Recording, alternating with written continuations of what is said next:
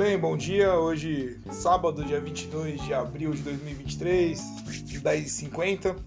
Vamos à resposta de ontem.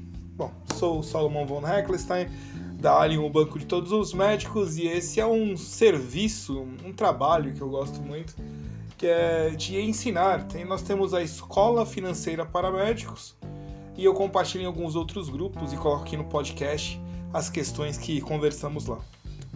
A questão de ontem foi, ou é, a ação preferencial, também chamada PN, possui preferência no recebimento de dividendos de uma companhia.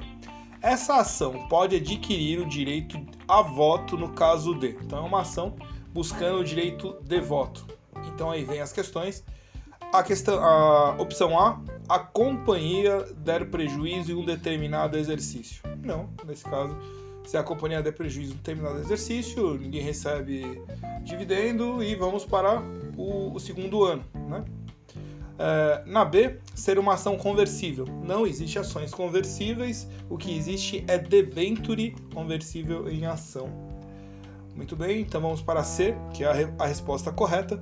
A companhia ficar três exercícios seguidos sem distribuir dividendos. Então, você tem ali uma ação preferencial e né, não, não, não recebeu dividendo, então você vai pedir ali a possibilidade de votar, já que eu não estou tendo lucro, então eu quero votar nos, uh, nos uh, destinos da empresa.